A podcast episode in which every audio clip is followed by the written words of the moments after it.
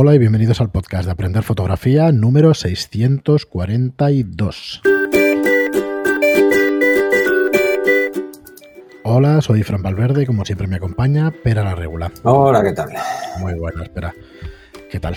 Pues aquí. Bueno. Hoy en casa. Sí, por necesidades del guion hemos tenido que, que grabar separados. Así que bueno, esperemos que quede bien el audio y que nos escuchéis bien, como siempre. Eh, bueno, antes de, empezar con nuestro programa de hoy, tenemos algún comentario de oyentes sobre el programa de recorte, del factor de recorte de, de nuestras cámaras de fotografía. Eh, como siempre, pues recordaros que tenéis aprenderfotografía.online o estudiolightroom.es para apuntaros a nuestros cursos de fotografía. Me preguntaba un oyente hace muy poquito que qué diferencia había. No hay ninguna diferencia. Queremos pasarlo todo a la plataforma de Studio Lightroom, pero estamos todavía en ello por problemas técnicos, no exactamente, sino... Temas técnicos en general. Sí, sobre todo es para no molestaros, sino que no tengáis que hacer otra cuenta y todas estas cosas, ¿vale? En cuanto esté ya os informaremos, pero en principio no hay ninguna diferencia entre ninguna de las dos, ¿vale? O sea, vais a poder ver los mismos cursos y las mismas lecciones.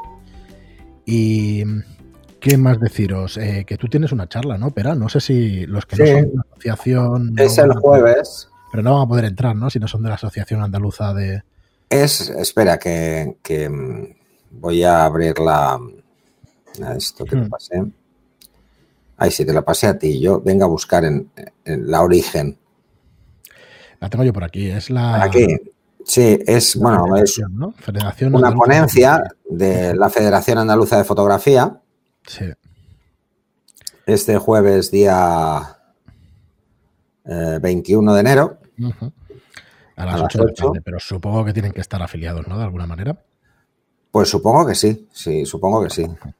Bueno, a ver, eh, la verdad es que está muy bien. Es, conozco a, a varios que han sido exalumnos, supongo que por ahí ha venido, y, y gente que sigue el podcast, así que Claro, yo lo digo más que nada por si alguno de los que escuchéis el podcast hoy, pues sois federados de esa aso- asociación o estáis federados o sois socios de esa asociación, pues que lo tengáis en cuenta que a las 8 de la tarde en, mira, lo tenías por aquí también, ¿no? En el cartelito, en federacionandaluzafotografía.com, ¿vale? Se va a dar en- con La un ciclo FAF. de ponencias.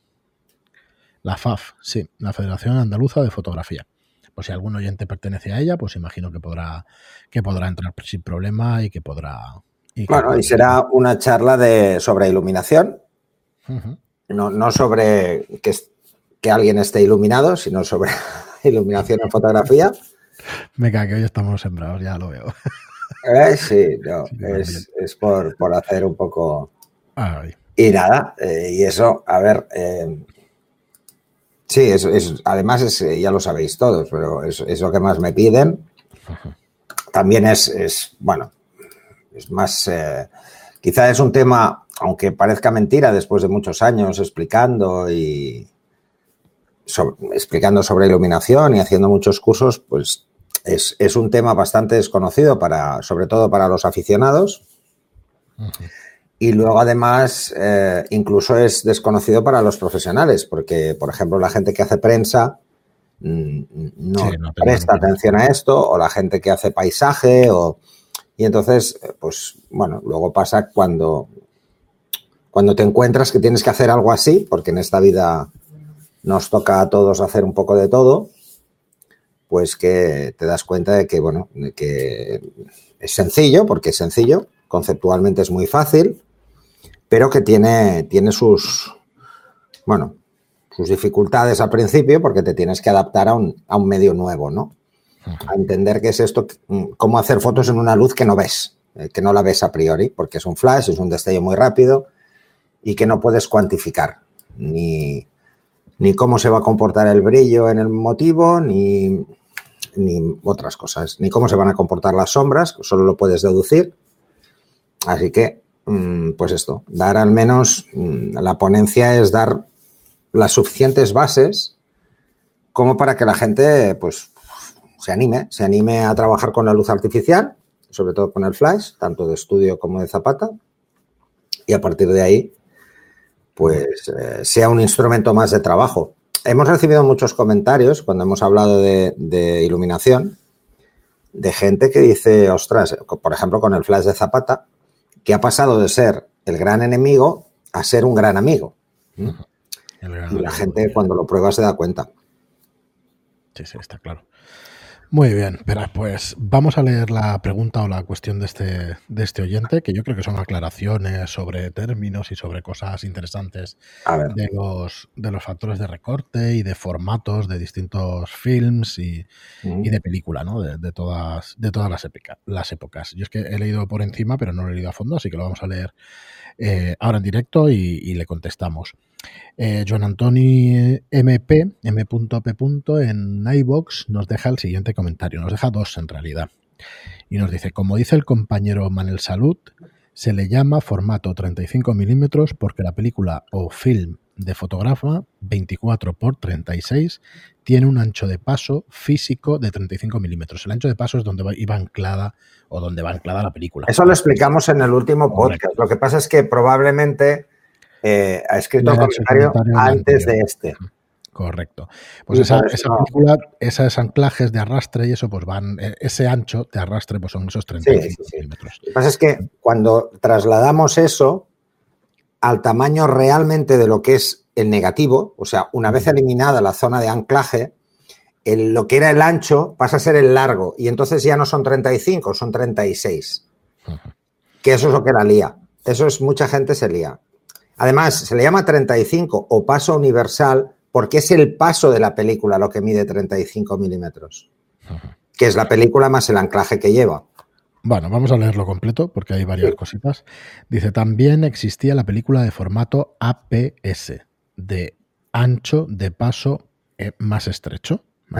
Y otras incluso de menor tamaño. APS no es acrónimo de recortado, sino de Advanced Photo System, que brindaba unas mejoras prácticas respecto al formato de 35 milímetros, pero que llegó demasiado tarde, ya por el inminente repunte de la fotografía digital. De hecho, yo tuve una, una cámara de esas, una cámara Canon de esas, que era además panorámica. Permitía, no panorámica, sino que permitía hacer el modo panorámico. La ventana o el, eh, el obturador, el agujerito por donde pasaba la luz y eso al final se hacía, se estrechaba o se ampliaba, depende del formato que tú quisieras darle a la película. Y, creo que era, no creo, no, la tengo todavía, era una compacta y era del Advanced Photo System este. Eh, claro, llegó demasiado tarde porque es verdad que en el 2005 en el 2005 nació mi hija y ya había, ya había máquinas, o salió en el 2006 la D2X, que yo soy más de Canon y, la recuerdo perfectamente, que era una máquina profesional, hiperprofesional. Bueno, pero aquí, aquí hay que distinguir con lo que dice, eh, ¿cómo se llama, perdón? Antoni, John Antoni. Antoni, hay que distinguir dos cosas. Evidentemente, eso es así, APS es Advanced Photo System, pero luego está el Type C, ¿eh? Mm. es el tipo C, que se utiliza en digital. Y que no tiene nada que ver, aunque sean las mismas siglas y sea el mismo significado, cuando estamos hablando de recorte con respecto a lo que es el paso universal. ¿eh? Hablamos de recorte con respecto al paso universal. Si hablásemos de formato medio, estaríamos hablando de que el formato de 35 milímetros sería un recorte del formato medio, pero no, se hace porque son tipologías diferentes de película. Nos pone sobre la mesa. Cuando era película, ¿eh? Dice, ya por el inminente repunte, bueno, de lo que decíamos antes, que no tuvo demasiado éxito por el inminente repunte de la fotografía digital. Al igual que tampoco es ningún recorte el 4 tercios, el 4 barra 3, ni cualquiera de los otros varios formatos, entre comillas. Después, de un tamaño de sensor mayor a otro menor, no se pierde nada solo dicha diferencia de tamaño, al igual que un diferente tamaño de una película analógica o placa, sino el más llamado full frame de 24 x 36. También se puede llamar perfectamente formato recortado y que tiene un factor de recorte respecto al formato medio. Es simplemente ah, un estándar que se ha tomado como una referencia. Por eso también le llaman paso universal o también Barnack, etc. Las ópticas u objetivos Actualmente y hace algunos años se diseñan y optimizan para ser usados con sus formatos o tamaños de sensor correspondientes. Si utilizas un objetivo diseñado para un formato 35 milímetros, es un sensor de menor tamaño, en el caso que te lo permita la cámara. Ahí no pierdes nada, pero al revés, sí. Si utilizas ese mismo objetivo en un sensor mayor como el formato medio, ahí sí que pierdes. Se genera viñeteado perdiendo superficie visible de imagen, a no ser que la cámara pueda rectificarlo internamente. Eso es aplicable y extrapolable a cualquier tamaño de sensor y objetivos u ópticas varios y existentes, por lo que factor de recorte o factor de multiplicación es una denominación relativa respecto a lo que apliquemos. La base está bien explicada, pero el enfoque de la cuestión muy mal y totalmente subjetivo. Eh, espera, hasta aquí. Que ahora pone realmente una, una, pregunta que yo también te la haría. Espera, eh, hasta aquí. Es, tiene toda la razón este, este oyente. O sea, a ver, espera, no, no, un segundo. Un segundo, un segundo. Eh, ¿Por qué se llama factor de recorte? Vamos a aclarar primero este punto. Se llama factor de recorte porque las cámaras reflex, las cámaras reflex, por definición, son cámaras de 35 milímetros, desde el inicio de los tiempos. Luego se crearon otras películas para otros formatos de cámara. O sea, no había una cámara de 35 milímetros que montara película PSC, porque sus rodillos no cuadrarían. ¿Vale? Cuando se trasladó todo esto al mundo digital, ¿qué pasó? Que lo único que cambiaba era el sensor y el sensor no cambia. No estoy cambiando el sensor cada vez que quiero hacer fotos. Entonces se habla de que es un recorte sobre el formato original de 35 milímetros. Sí, pero que no dejan de ser convenciones o maneras de hablar para ponerle etiquetas a una cosa y saber a qué te refieres. Sí, pero hay un pequeño matiz, que estoy de acuerdo con lo que ha dicho, pero hay un pequeño matiz. En una cámara de 35 milímetros, en una reflex, una DSLR tradicional, de formato completo o paso universal, yo puedo usar un objetivo de formato completo. No puedo usar un objetivo APS-C o tendría el viñeteo que menciona. De hecho, es el efecto túnel. Hay un efecto túnel. Pero en una cámara APS-C sí que puedo utilizar un objetivo de 35 milímetros. Solo ese matiz. Muy bien, pues mira, voy a dejar esa pregunta chula para el final y voy a leer el siguiente comentario que es suyo también. Nos dice, en APS-C de Nikon para retrato da muy buen resultado el 50 mm 1.4 o 1.8 Nikon. Además sale más económico.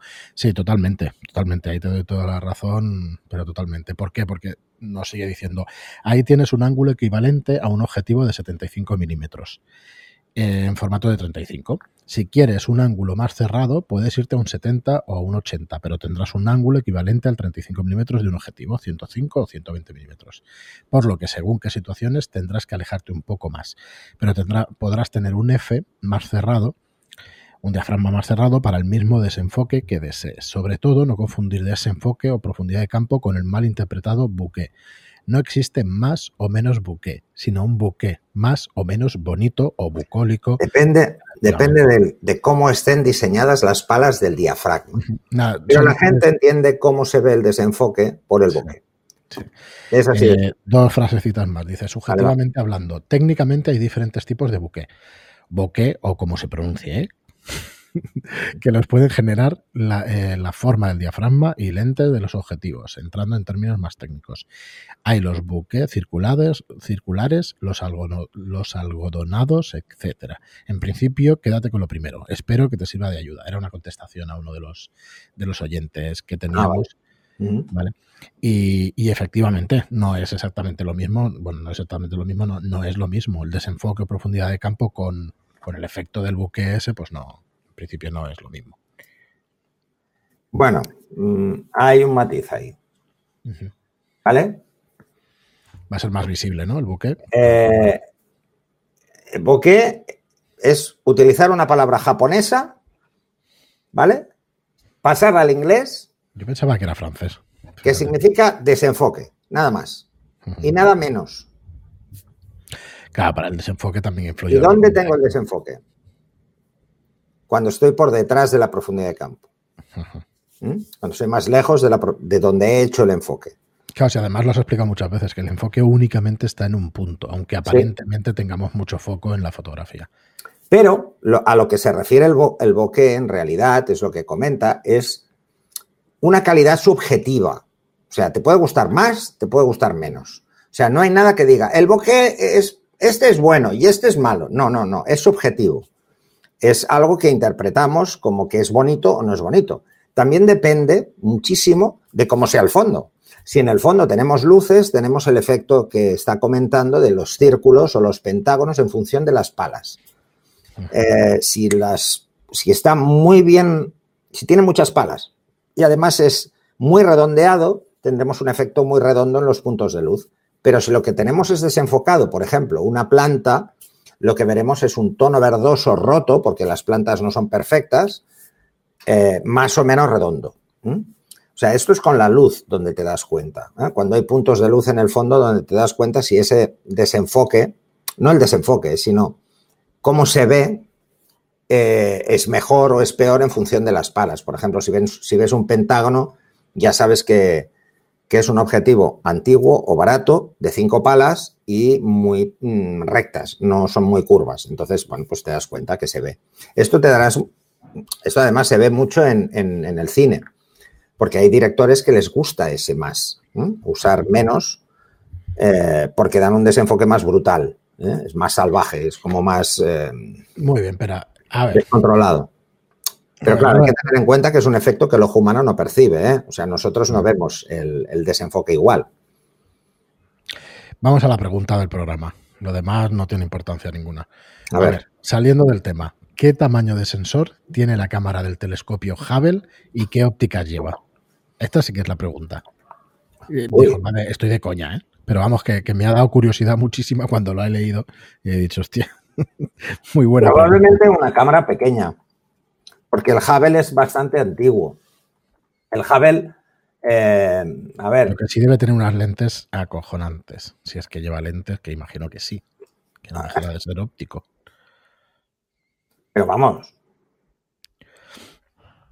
yo no tengo ni la más remota idea. No sé si tienes ahí algo. No, no, es que lo voy a buscar. O sea, porque es que vamos, es brutal la pregunta. Y sí que, sí que muchas veces, yo creo que me la he preguntado más de una vez. A ver, me voy a la NASA directamente. Y vamos a ver acerca de qué dice. Bueno. Curiosísimo. Sí, o sea, lleva 30 años operando, o sea que es del año 90. Así que eh, aquí no dice nada. Eh, al final tendremos que recurrir a la Wikipedia, que lo odio. Mira, sí, tienes aquí ópticas. No, el sensor ha preguntado, ¿no? Sí, el sensor. El sensor lo ha preguntado porque seguro que lo sabe. A ver, sensor. Yo. será que no me gusta la astrofotografía y por eso no me he planteado nunca cuál es.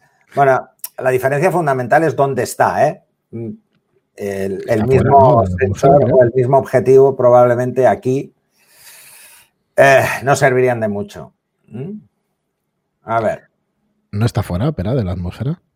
Sí, Por eso que dentro, o sea, en una cámara, o sea, hay varias cosas a tener en cuenta. Primero necesita no, no tiene los problemas que produce eh, la atmósfera para hacer captación de imágenes, eso para empezar. Em, luego, además, es una situación muy fría, está en el espacio, no hay un sobrecalentamiento, con lo que eso ya reduce el ruido térmico. muchas más cosas, pero esto, a ver, lo que me gustaría... Lo tengo de aquí, lo he encontrado, mira. Ah, ¿lo has encontrado? Sí, te lo paso en los instrumentos y todo. Sí que está hablando de que me parece que se renovó en, en 2009. Se le.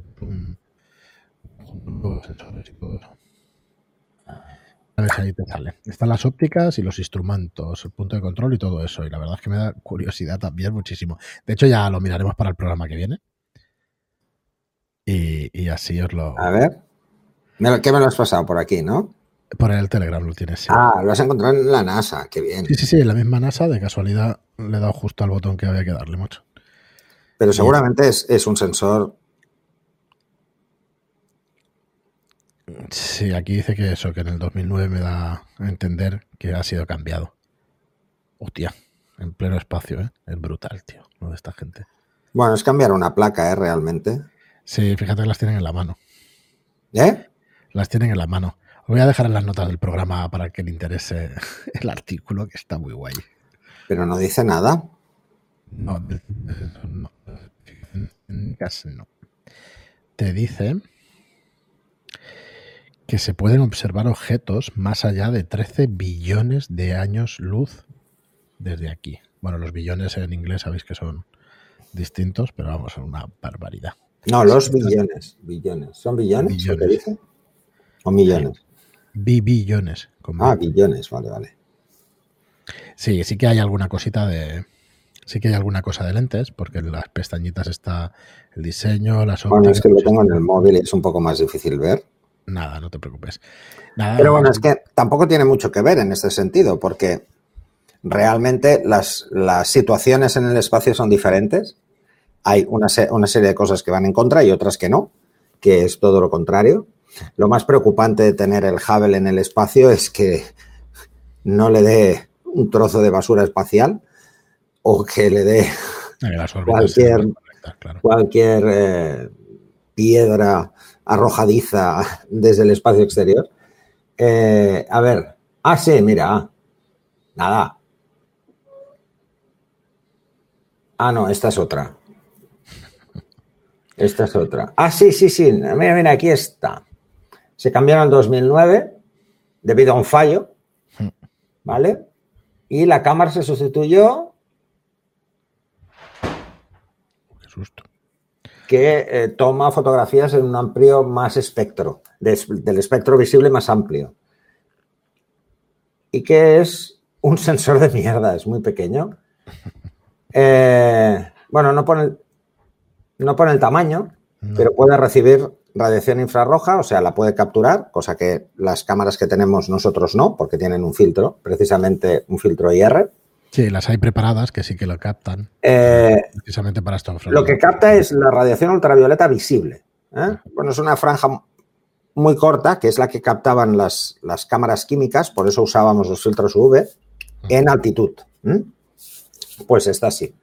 De 2048 por 4096 píxeles. O sea, Voy a ponerlo de titular. El Hubble usa filtros UV. ¿no? sí, exacto.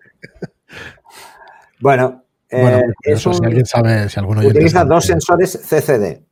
sí. No son sensores CMOS, que ahora son más eficaces eh, que los CCD que usaban las cámaras de formato medio, porque en el 2009 todavía las cámaras de formato medio estaban mucho más avanzadas, el CCD estaba, era mucho, daba mucha mejor calidad que, el que los CMOS que tienen las cámaras reflex. Eh, y mira, el rango de imágenes que toma es de los 200 nanómetros a los 1000 nanómetros, más que lo que vemos en nuestras cámaras. Y puede trabajar desde el 8000 al 1700, así que sí, sí, de unido. Pero bueno, no, no dice mucho más. Supongo que, que en, otro, en, otro en otro texto aparecerá cómo es o qué tamaño tiene. Eh, sí, lo llevó el Endeavor. Sí, mira, curioso, tema curioso. Los cuatro CCD son idénticos de 800 por 800 píxeles. O sea, no es muy grande, sinceramente. Lleva cuatro de 800 por 800 para componer una sola, ¿eh? Muy bien, pero pues hasta aquí. Formato L. Hoy, yo Están quiero- dispuestos en formato L. Qué bueno. sí. Cómo mola. Ahí te va a quedar ya toda la tarde mirando. Sí, sí. No me la había. Tiene, tiene solo 48 filtros Ya ves. y lleva polarizador, un filtro gradual, eh, diferentes filtros ópticos para respuestas espectrales diferentes, así que no tiene nada que ver con una cámara mm, de paso universal. Muy bien, pero pues nada, dejaremos aquí el programa. Cualquier persona, cualquier oyente que nos quiera dar más datos sobre el Hubble será bienvenido. Nada, gracias por hacernos esta pregunta, que, que está muy bien salir de vez en cuando de- del área de confort nuestra. Así que nada, muchísimas gracias a todos por estar ahí. Eh, muchas gracias por vuestras reseñas de 5 estrellas en iTunes y por vuestros me gusta y comentarios en iTunes. Gracias y hasta el próximo programa. Hasta el siguiente. Thank you.